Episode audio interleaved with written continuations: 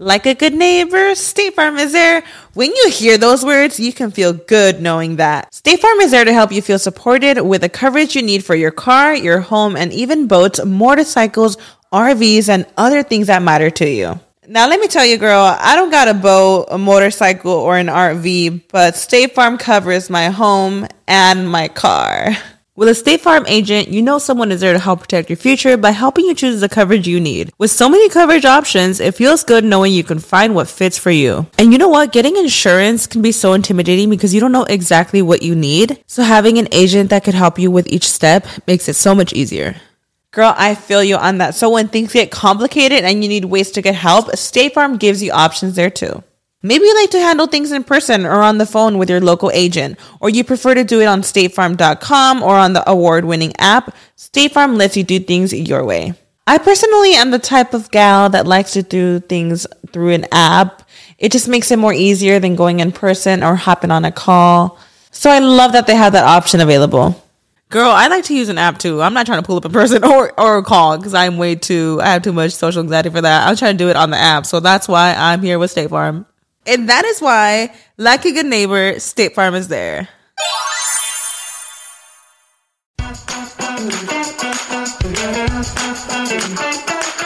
Hola, ¿qué tal? Bienvenidos a Rollos de Mujeres Podcast.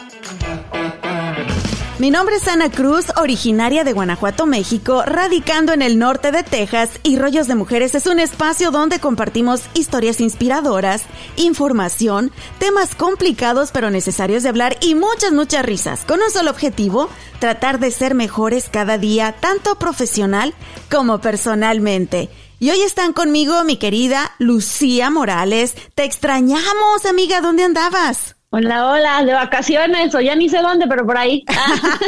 Andaba de parranda, ¿verdad? Y también nos acompaña mi querida Adriana Amaya. Claro que sí, muy contenta de estar con ustedes el día de hoy. Hoy vamos a hablar de un tema que a todos nos ha afectado en cierto punto de nuestra vida. Hace aproximadamente seis semanas fui a mi revisión normal, anual, con el médico, donde te revisan los niveles de vitaminas en la sangre, el colesterol, el azúcar y todas esas cosas. Yo bien confiada, porque les voy a confesar, sí estaba un poquito chonchis. Siento que tuve a bebé Zane y nunca bajé de peso. Tal vez bajé unas 8 libras, pero no más de eso. Y excusas tengo muchas pues fueron momentos bien difíciles, no me pude cuidar, que el COVID, etcétera, etcétera, etcétera. El chiste es que estaba chonchis, pero nunca pensé que estuviera enferma. Toma la canijo. En los resultados que me dieron de sangre, resulta que estoy prediabética, lo cual me paniqueó como no tienen idea. Y resulta que también me salió el colesterol malo ya en los niveles más altos que me dijo mi doctora, si no te cuidas, si no hacemos algo ahorita, ya te puede dar un paro cardíaco o un derrame cerebral o una embolia.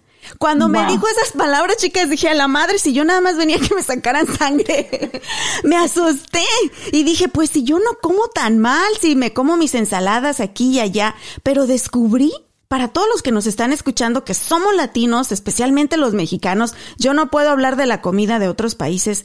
¿Sabían ustedes que la comida mexicana es la más cargada en carbohidratos, en azúcares, en grasas malas y pues sí, todo lo que estaba comiendo me estaba haciendo daño, chicas. Así que esto de la obesidad es un problema muy fuerte que estamos viviendo actualmente y tenemos que enfrentarlo cara a cara. Claro que sí, es un problema que hemos vivido algunos de nosotros toda la vida y en realidad que el día de hoy los números están súper altos, Anita. Estuve en una conferencia con la organización El Concilio, que ellos trabajan directamente con latinos, y algo que ellos estaban hablando, que el CDC acababa de sacar números aquí en el Metroplex, donde el 49.7% de los latinos estaban con obesidad. Tenemos que separar el sobrepeso es una cosa y la obesidad es otra. O sea, la obesidad es mucho más intensa y eso significa que casi el 50% de los latinos en el Metroplex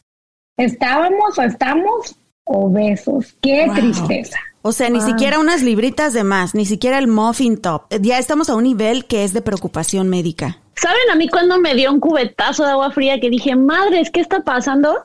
Fuimos las tres hace poco a ver la obra de Broadway, ¿se acuerdan? La de Ah, Mean sí. Girls. Sí, sí, Y sí. estábamos en la fila para pedir agüitas y no sé qué. Y Ana empezó a contar esto de, oiga, no, es que mis estudios de sangre. Y Adriana, no, pues es que yo también pasé por eso. Y yo no dije nada, pero yo por dentro dije, no manches, yo también. O sea, yo tengo anemia, obesidad, colesterol alto. O sea, Oh yo también estoy God. pa'l caño. Ahora, tú eres una deportista, Lucía. Tú eres una nadadora profesional. Por muchos años estuviste así súper fit y todo por, por lo mismo de tu deporte.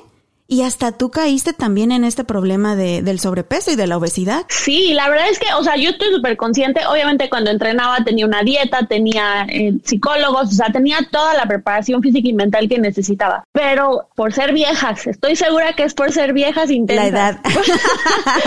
no, porque cuando yo pasé un problema familiar muy grande y me descuidé horrible. Comía a deshoras, cuando no comía, bueno, pues me echo las conchas así rápido para comerme algo, se me olvidaba comer. Entonces, solas nos estamos echando tierra. Y es que ahí está el problema, lo que decía al principio, yo siempre como ensaladas, casi no como carne, no me gusta mucho la carne, pero descubrí que necesito proteínas de alguna u otra manera. Y saben que todos los días, todos los días me aventaba no uno, dos, tres o lo que encontrara en la cocina de panes de azúcar con mi cafecito. Entonces ahí ya me aventé todas las calorías, nada más en mis tres conchas, una de chocolate, una de fresa y una de vainilla, con el café. Ahí me aventé todo el azúcar y las calorías que yo tenía que consumir en todo el día. Fíjate, no nada más eso, tú ahorita estabas hablando que comes ensaladas y mucha gente también, pero ¿cuánto aderezo le estamos echando? O sea que en ese momento se perdió el punto de haber comido ensalada. Los crutones también. También, y tienen demasiados carbohidratos, azúcares y tantas cosas que pensamos que estamos comiendo bien, pero en realidad eso termina siendo peor que a lo mejor un plato de carnita con arroz. ¿Y sabían ustedes, chicas, que los tres países con mayor problema de obesidad en el mundo son, en tercer lugar, Egipto, en segundo lugar, México. Y en primer lugar, ¿saben quién está en primer lugar con problemas de obesidad? Ah. ¡Ah, bien orgullosas! Si vamos a ser eh, buenas en algo, vamos a ser las mejores. Pues sí, somos las más chonchis aquí en Estados Unidos. Y hay estudios también que dicen que las que tienen el mayor problema de obesidad somos las mujeres.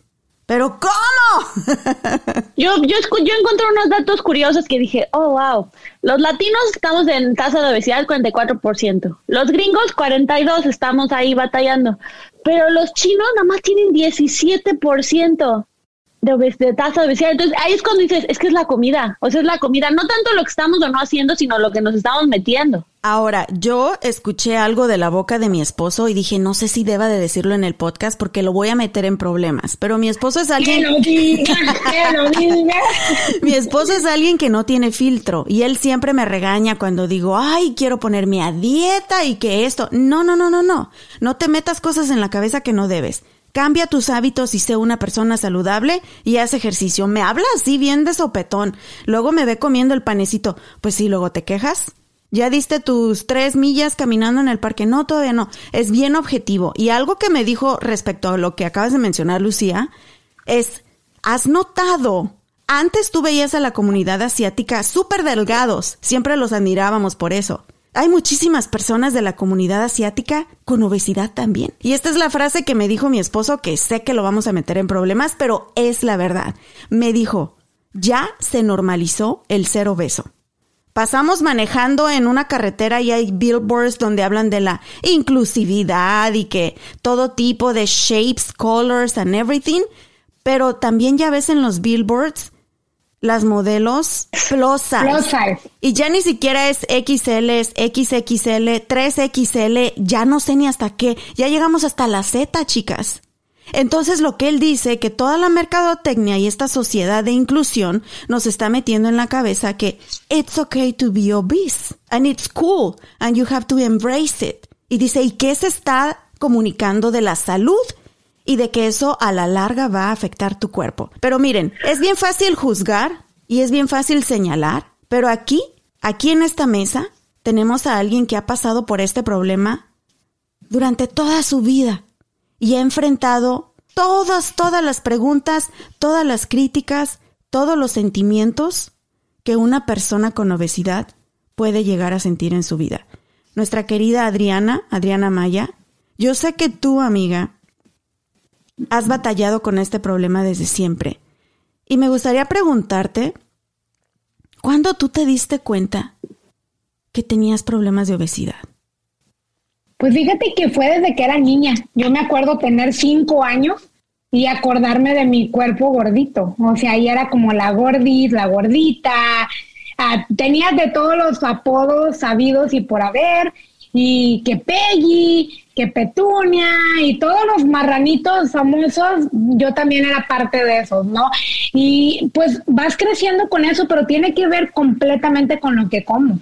Porque, por ejemplo, quiero ver cómo quiero empezar con el final para poder eh, ir al principio porque yo llegué a pesar 347 libras y no estoy mintiendo porque Ana me conoció a ese peso. Uh, y también Janet también me conoció a, ese, a ese peso y es algo que el día de hoy soy otra persona completamente diferente, pero es algo que batallé desde que yo me acuerdo, tenía cinco años y estaba siempre en dieta, en aerobics, en básquetbol, en todos los deportes, karate, kickboxing, pero nunca dejé de comer mal. Pero en realidad era como, yo lo describo como una bola de nieve que solamente va creciendo. Y cuando llegué a pesar más de 300 libras fue cuando yo dije, no manches, esto ya no es una bola de nieve, es una avalancha. Y eres chaparrita, Adri. ¿Mides cuánto mides? ¿Cinco? Cinco dos. Cinco, dos. Sí, estás chaparrita y sí un peso de más de 300 libras, casi 350 libras. Sí, sí recuerdo ese tiempo donde tú estabas batallando bastante, pero ahora nos hemos cansado de decir en este podcast que todo lo que tiene que ver con los niños no es responsabilidad de los niños. Y tu problema comenzó desde que tú estabas chiquitita. ¿Por qué desarrollaste este sobrepeso? ¿En tu familia hay sobrepeso también? ¿O, o por qué fuiste tú? Bueno, fíjate que sí, ah, del lado de las dos, de papá y de mamá, tengo tías que tienen sobrepeso, del lado de mi mamá hay tías que tienen mucho sobrepeso, muy parecido al sobrepeso que yo estaba cargando. Entonces, por herencia, si lo vemos así, ya traía. Pero la mayoría de los latinos también venimos con esa herencia, pero luego lo que comía. Y en realidad que mi mamá yo le tengo que dar muchas gracias a ella porque ella sí era súper estricta. Me acuerdo de estar en dietas y me pagaba, te digo, gimnasio, entrenadores, natación, todo lo que te puedas imaginar, porque mamá quería que yo bajara. Y en realidad ella siempre participaba en que bajara. El problema que yo tenía era que estaba dieta en la casa, pero no estaba dieta afuera. Entonces, había muchos adultos que cuando ellos sabían que yo estaba a dieta, me ofrecían comida. Yo le quiero decir a todos los que escuchan el podcast, si tú sabes que un niño está a dieta es por su mejor interés. No le ofrezcas una dona o unas papitas o algo, no lo hagas, porque a mí sí me lo hicieron y en lugar de hacerme un, un favor, me hicieron un daño, porque yo aprendí a hacer trampa en las dietas, ya sabía con quién ir, a veces nuestras tías, nuestras abuelitas, ay, mi hijo, es que no, ¿cómo van a dejar al niño sin su galletita, sin su dulcito? Todos los niños comen dulce y estaban participando a que yo siguiera en estos malos hábitos y te digo, fue esa avalancha que me se creció y se creció demasiado. ¿Qué tanto te afecta emocionalmente? Porque yo he sido una de esas mamás sobreprotectoras, mamá helicóptero, donde no quiero que, que mi hijo escuche, oh, tienes problemas de obesidad porque pienso que hoy se va a traumar o no, no, protege al niño y siempre maquillándole las frases y todo. Pero tú, desde niña, tú sabías que tenías problemas de obesidad. ¿Te afectó esto emocionalmente, Adriana? Claro, Claro que sí afecta, porque te voy a decir, a lo mejor cuando niño es como que, eh, me valen los apodos, pero luego empiezas a llegar a la adolescencia te empiezan a gustar los niños, ¿no? Y desafortunadamente, pues no era la escogida. Por muchos momentos era que a mí me gustaba un muchacho y era la mejor amiga, pero nunca me iban a ver a mí porque estaba gorda. Y créeme que llegué a tener varias personas que me dijeron, tú serías la perfecta novia porque me caes muy bien y eres bien chévere, pero no andaría contigo porque estás gordita. Y eso duele. Y eso te va causando daños emocionales que, como dices tú, a veces a los niños no queremos decirles pero va a haber alguien allá afuera que se los va a decir y no se los va a decir de una forma nice, se los va a dejar caer como un balde de agua fría. Ofensiva. ¿Qué fue, cuál fue el momento más difícil durante tu niñez a causa de la obesidad, Adriana? Yo creo encontrar ropa, Ana, porque ahorita lo que decías tú de la inclusividad que ahorita hay, ahorita en cualquier tienda puedes encontrar todo o en el internet, nada más eh, te metes y size 3, X o de lo que sea. Para mí encontrar ropa y zapatos, porque obvio si estás gordito, la mayoría de los zapatos te van a apretar. Aquí en Estados Unidos hay el número y luego W, que significa wide, o sea, más grande. O hay pantalones husky, y ya sabemos que esos son más grandes. Pero, por ejemplo, yo crecí en Monterrey, en Monterrey no había eso. Entonces tenía que, llevaban ropa de aquí de Estados Unidos, ropas de viejitas, porque las que eran gordas eran las señoras grandes. A mí me tocó estar en esa época donde no había esa inclusión, donde en realidad era traumante porque yo no encontraba jeans, no encontraba zapatos de muñequitos como tenían todos los demás y el uniforme de la escuela siempre tenía que ser más grande. Me acuerdo, como si eres de México, es la camisa de, de botoncitos, pero pues te sentabas y se abrían y se te miraba la, pancilla. Sí, y todo eso, pues para mí yo creo que eso fue lo más traumante que, que no había ropa, que, y que siempre estaba esa constante, la gorda, la gorda, la gorda, y que yo sé que gracias a Dios no dejé que me afectara más, pero me pongo a pensar qué tal el día de hoy que hay mucha más obesidad, pero al mismo tiempo hay mucho más bullying. Entonces, ¿qué va a ser de la gente, de los niños el día de hoy con ese tema? Y también me contaste en una ocasión que te la ingeniabas para pedir comida, porque en tu casa te servían una porción específica. Sí, eso es cierto. Y por lo que te digo con mi abuelita, que en paz descanse, que ella siempre fue bien, bien amorosa, pero también con vecinos, con personas de la iglesia, de que con mamá me ponía en dieta y siempre me acuerdo porque odiaba esa dieta, la de Weight Watchers, la odiaba, que en México le llamaban quita kilos, porque había un día que tenías que comer hígado cocido, guácala. Ah, mm, a mí me, encanta. pero no, pero no, no cocido. El hígado debería estar eh, cocinado, no cocido. Huele horrible a la casa cuando oh. cocidas el hígado. Y sí, o sea, eh, son cosillas así. Y, me la ingeniaba para ir a las casas. Siempre soy una persona bien acomedida y él ayudaba así que a barrer o algo. Y siempre, nunca faltó quien me ofreciera. ¿Y sabes cómo lo veo el día de hoy? Es como el borracho Nunca, podrá no traer dinero el borracho, pero nunca falta quien le invite una cerveza. Igualmente con las personas que hemos sufrido con obesidad, nunca va a faltar quien te dé de comer algo que no debes estar comiendo. ¿Y cómo afecta tu salud el estar obesa durante tu adolescencia? Fíjate que mm, lo que más me afectaba era, a mí siempre me gustaron los deportes, y es más, en la high school, yo, perdón, en la middle school, en la secundaria estuve en básquetbol y en diferentes equipos y siempre he sido una persona muy social y muy en comunidad. Entonces, pero ¿qué me afectaba? Que no podía correr rápido, que aunque trataba, los niños se burlaban porque era como que tú que estás en el equipo, tú deberías de ser la mascota. Me llegaron a decir eso. El uniforme, o sea, tenían que mandar a hacerme uniforme especial porque no había. Y es como que siempre tener que hacer una, una accommodation, como dice, acomedirla. Aquí en Estados Unidos sí, pero en México nunca iba a pasar eso de acomedirme.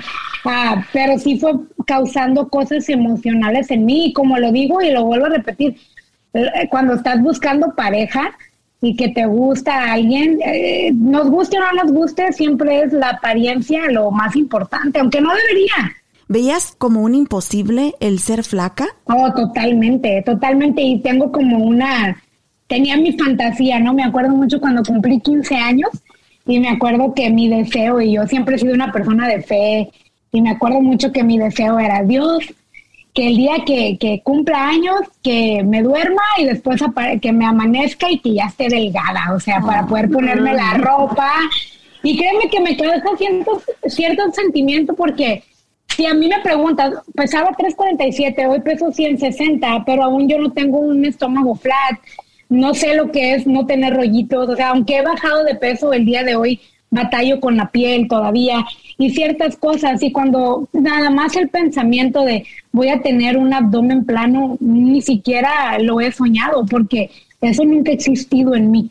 Entonces suena como que, ay, qué drama, no, pero de verdad era una como esa fantasía que yo tenía de que me iba a despertar al otro día y Dios iba a venir y me iba a cambiar de cuerpo y, ya iba a estar flaca, ¿no? Y ese era el sueño. Y yo las miraba a todas ustedes y era como que, me quiero ser como ustedes, quiero ser como ustedes. Y el compararse, Anita, también con otras personas es bien dañino. Bien dañino porque tú deseas y a veces ves a alguien y dices, men, ¿cómo me gustaría estar como fulanita y como menganita?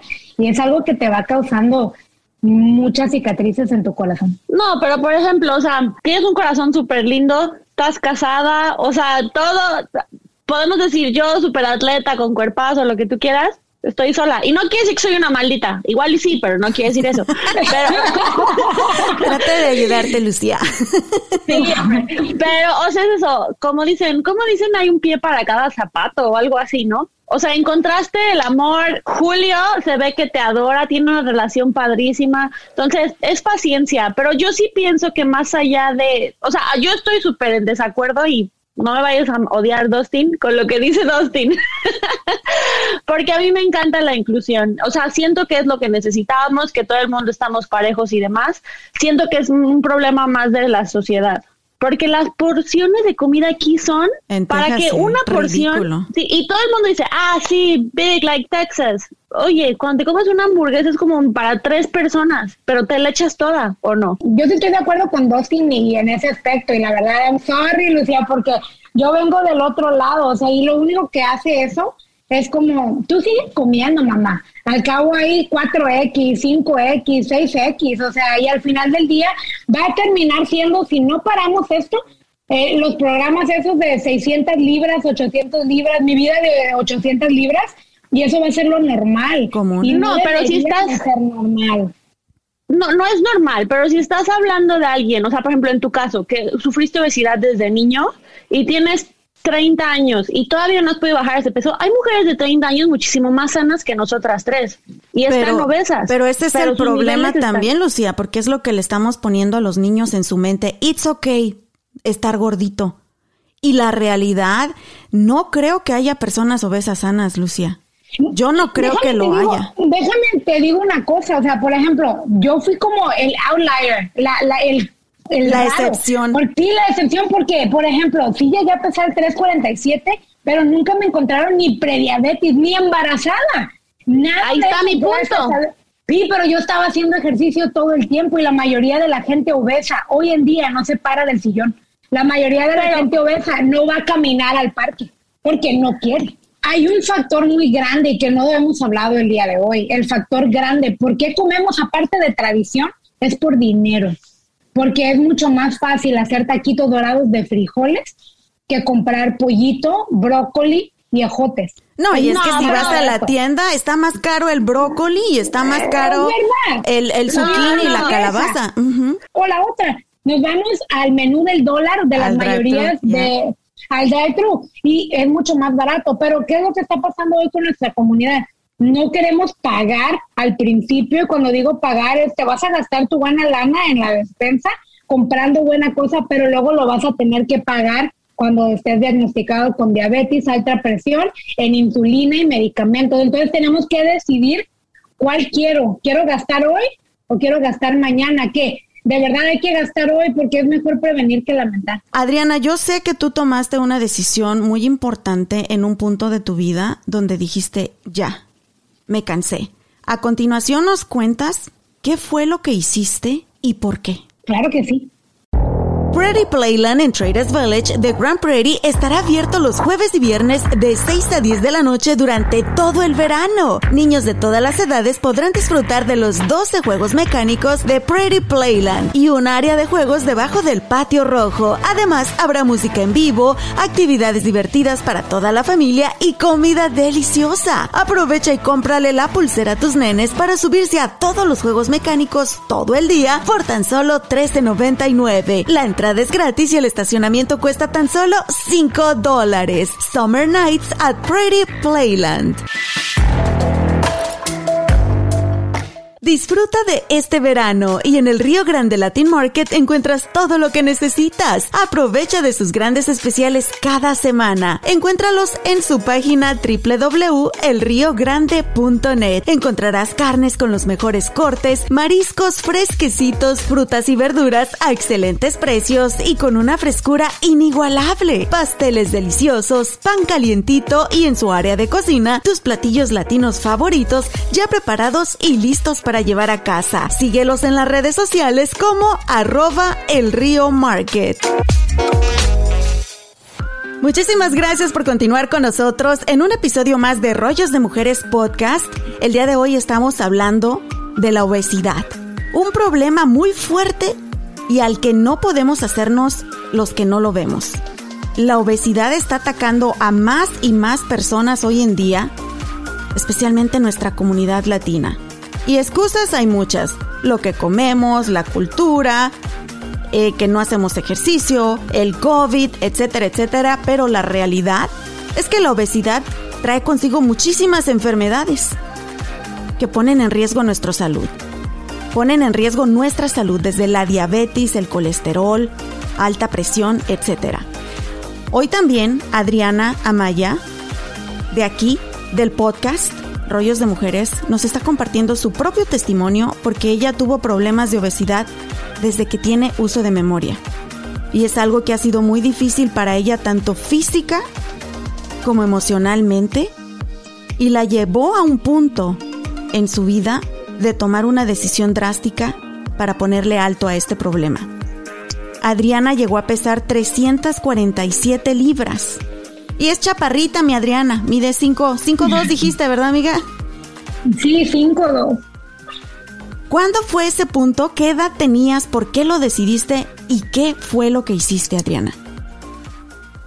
Sí, fíjate, llegué a pesar 347 libras, tenía a mi niño un año de haber nacido. Entonces, haz de cuenta que yo casi toda mi vida estuve en las 200 me embaracé, tuve a mi niño y después de, tenerlo, como que nunca pude bajar ese peso. Y fue un lapso, y cuando digo nunca, le voy a contar y les voy a hacer una confesión eh, que da hasta como vergüenza, pero es algo porque he platicado ahora con muchas personas de sobrepeso y se esconden para comer.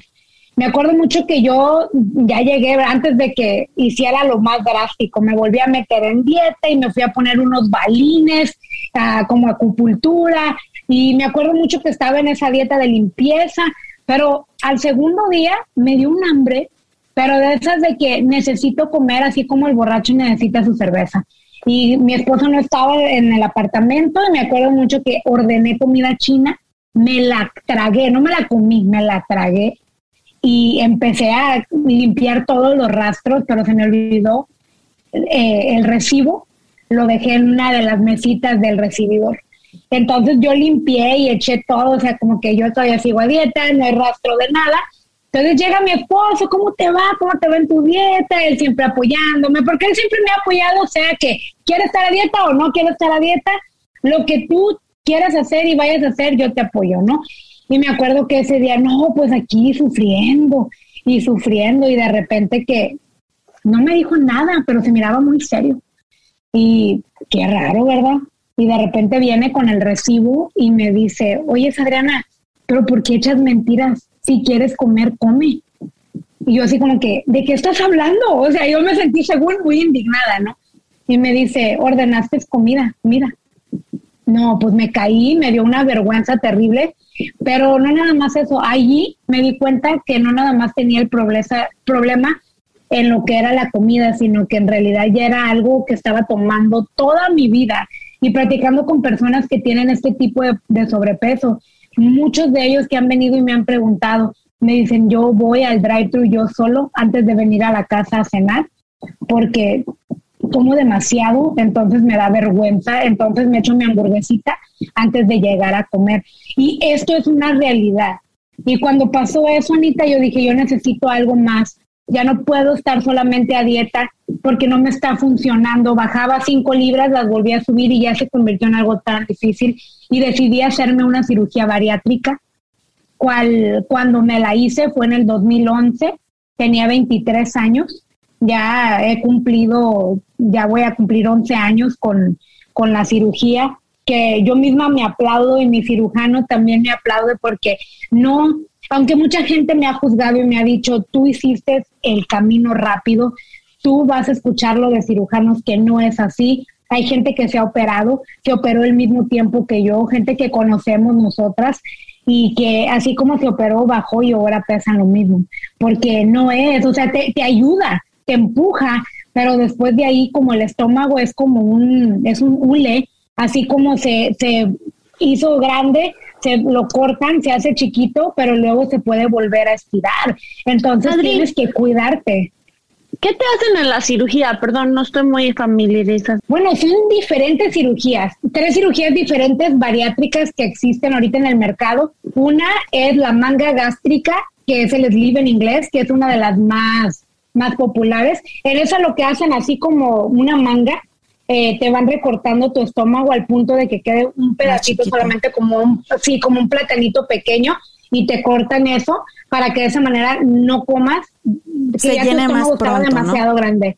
Sí, el otro es la cirugía bariátrica del bypass, que te sobre te pasa el pedazo del estómago y se va directamente a tu intestino del ah, grueso. Y la otra, que es la que yo tengo y no es muy conocida, esa se llama duodenal switch. El duodenio que tenemos en nuestro cuerpo, yo ya no lo tengo. Yo no tengo la mitad de mi intestino delgado y tampoco no tengo ya la mayoría de mi estómago. Entonces sí estoy bien cortada, la verdad. Pero esa es una cirugía que dejaron de hacer aquí en el Metroplex. Ya creo que no hay ningún doctor que la está haciendo ahorita porque después la que yo tengo es la que te ofrece como más longevidad de tener tu peso bajo, pero también hay muchas cosas como la malnutrición, porque hay cosas que comes y a lo mejor nunca agarraste los nutrientes de tu comida. Tengo que estar tomando vitaminas, minerales de por vida, no es si quiero, es lo tengo que hacer. Entonces, cuando me dicen, ay, es uh, la ruta fácil, yo digo que, ah, o sea, no lo es. Y por cierto, toda esa información de las cirugías bariátricas las hablo con el doctor Castro y las tengo en el podcast de tu comunidad con Adriana, que es pura información.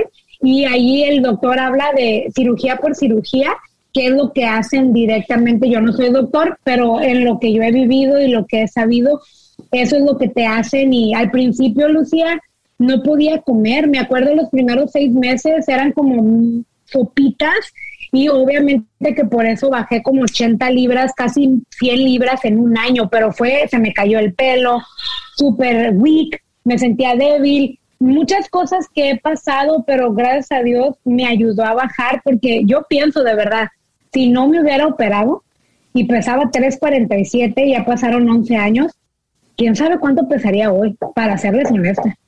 Adriana, ¿es verdad que cuando se hacen un- cualquiera de este tipo de cirugías y comienzan a bajar de peso, es verdad que también hay un efecto psicológico en los pacientes porque no se reconocen a ellos mismos? Sí, sí lo, sí lo es. Y algo que es bien importante que cuando tú estás en el proceso para operarte, te mandan a hacerte muchas pruebas y una de ellas tienes que ir con el psicólogo porque ellos tienen que determinar por qué estás gordo, por qué estás obeso.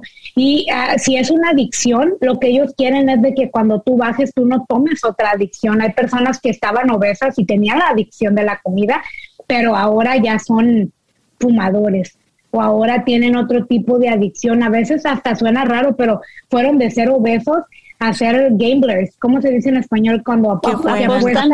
apuestan Sí, dinero. o sea, porque lo único que hicieron que cambiaron una adicción por otra y tienen que pasarte por los psicólogos para determinar que vas a estar bien, junto con muchos otros exámenes que me hicieron antes de poder operarte. Y para la gente que especialmente nosotros los latinos escuchamos la palabra cirugía y nos da miedo o lo asociamos con algo malo, en tu experiencia, ¿esta cirugía es necesaria? Yo digo que sí, esa es la frase, en ciertos casos, porque cuando ya tienes un, un peso así como el que yo tenía, te digo, ya no era una bolita de nieve, ya se había convertido en una gran avalancha, y, pero desafortunadamente hoy en día ya estamos viendo esa avalancha, donde ya tienen más de 100 libras, 200 libras arriba, y también depende de cuánto, qué edad tienes, también depende de eh, qué tanta mala salud, porque por ejemplo va a haber personas que no les van a poder hacer la cirugía porque tienen problemas del corazón. Entonces, si tú tienes problemas del corazón, ciertos problemas, cuando te hacen el examen, el que tiene que ver directamente de cómo vas a responder bajo la anestesia,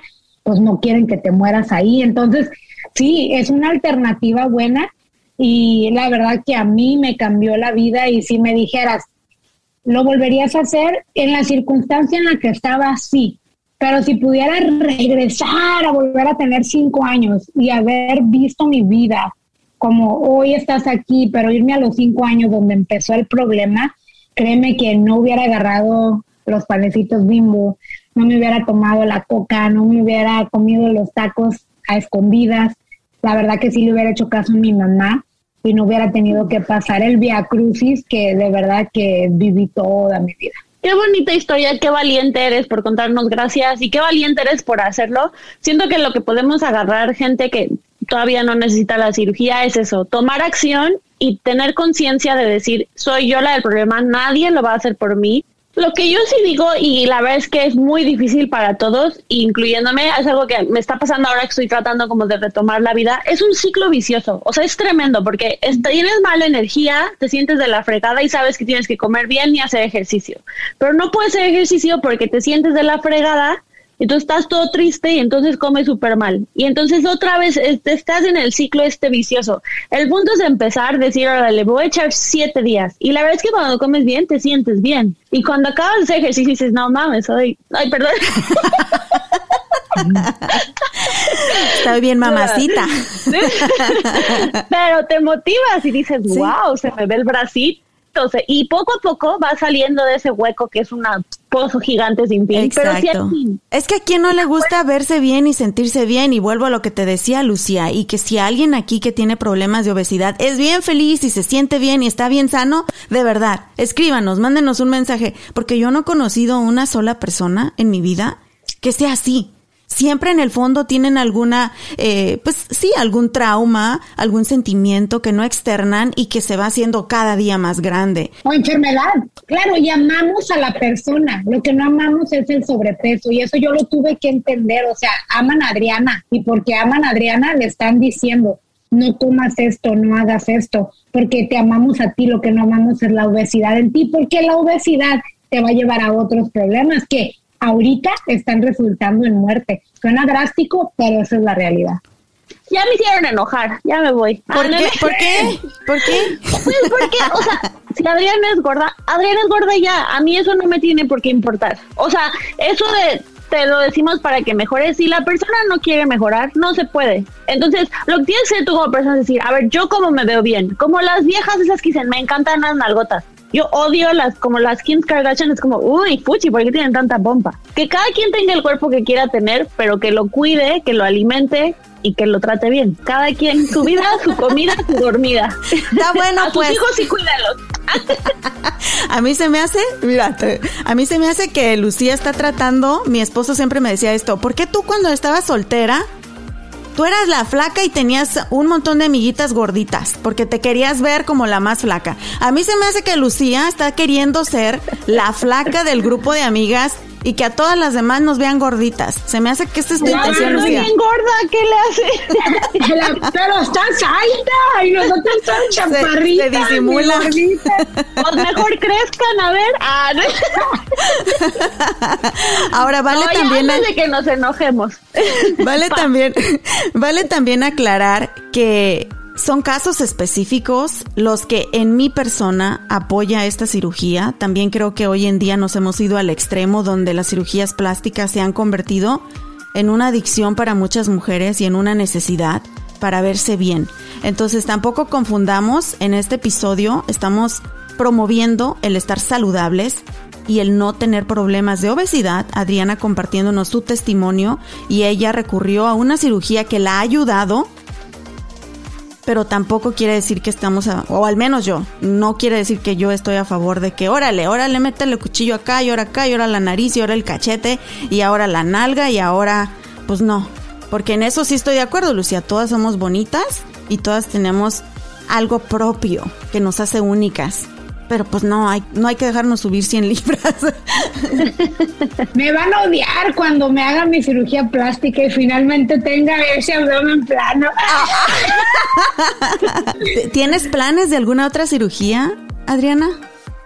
Pues ahí coming soon, coming soon porque sí, sí lo he pensado, ahí lo he pensado y pues estoy esperando que, que tenga paz en mi corazón, porque algo que yo siempre, así siempre me he movido.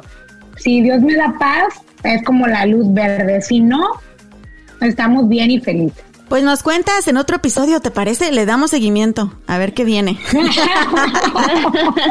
pues yo sigo igual, sigo aquí con mis rollos, ya le bajé de peso también, tomé decisiones drásticas también. La principal fue cerrar la boca.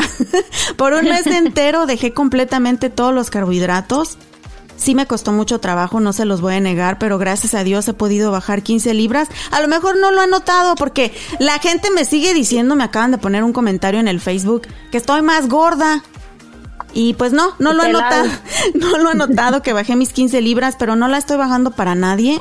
Lo estoy bajando para mí misma y para estar más saludable. Así que va a ser un camino largo, difícil, constante, de mucha disciplina, pero como tú lo dijiste, Adriana, por mi salud, por mí misma y por mis hijos, lo estoy haciendo. Antes de terminar, me encantaría que, que nos unamos como rollos de mujeres a hacer un reto, a un reto de mujeres donde sí se puede, donde digamos, me quiero poner y quiero como esa, ah, con las muchachas y poder todas juntas contar, o sea, el estrogo, porque sí, sí pasamos estrogo y que podamos darle seguimiento pues a lo tuyo, Anita, y a las demás mujeres que nos escuchan y también a los hombres, ¿por qué no? Cuéntenos su propia historia. Así que mándenos un mensaje en nuestras redes sociales. ¿Cómo te encuentran, Adriana? Me encuentran en Instagram y en Facebook como tu comunidad con Adriana.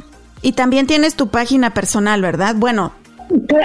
Claro, que sí, Adriana Radio. Me encuentras en el Instagram y en el Facebook como Adriana Radio 2. Y en la descripción de este episodio voy a poner el enlace para que también escuchen el podcast de Adriana, Tu comunidad con Adriana, donde ella comparte más información detallada en cuanto a las cirugías como la que ella se hizo y de otros temas también para que ustedes puedan escucharla, aprender y encontrar recursos. Lucía, ¿cómo te encuentran en las redes sociales? A mí me encuentran como Lucía J. Morales en Instagram y Facebook. Eso, y pues bueno, el podcast nos pueden encontrar en Instagram como arroba rollos de mujeres podcast y a su servidora nos me encuentran en todos lados también, en todas las plataformas de redes sociales como arroba rollos de mujeres. Queremos escuchar sus historias, queremos platicar con ustedes y unirnos en este yo digo que es una batalla constante todos los días, pero que puede ser amena, no tiene por qué ser difícil ni negativa. Pero bueno, por ahorita ya me dio hambre, chicas. ¿Qué vamos a comer? ¿Quién cocinó? A ver, ¿quién cocinó el día de hoy? La neta, la neta. Yo no. Todavía no, todavía no. Vámonos al Chick-fil-A por una ensalada. ¡Vámonos! ¡Vámonos! Gracias por habernos acompañado. Tenemos una cita la próxima semana. Gracias al Río Grande Latin Market y Traders Village por hacer posible este episodio. Las quiero, chicas, y sí, las amamos, los amamos, no importa cómo se vean. Pero es importante cuidar de nuestra salud y no dejar que nos ataque la obesidad. Lucía dice que ella los quiere como estén, así gorditos. Entre más lonjita, mejor, ¿verdad, Lucía? Ya te veo. Los quiero. Novio. No los quiero porque no quiero a nadie, pero cuídense. ¡Vámonos! ¡Vámonos!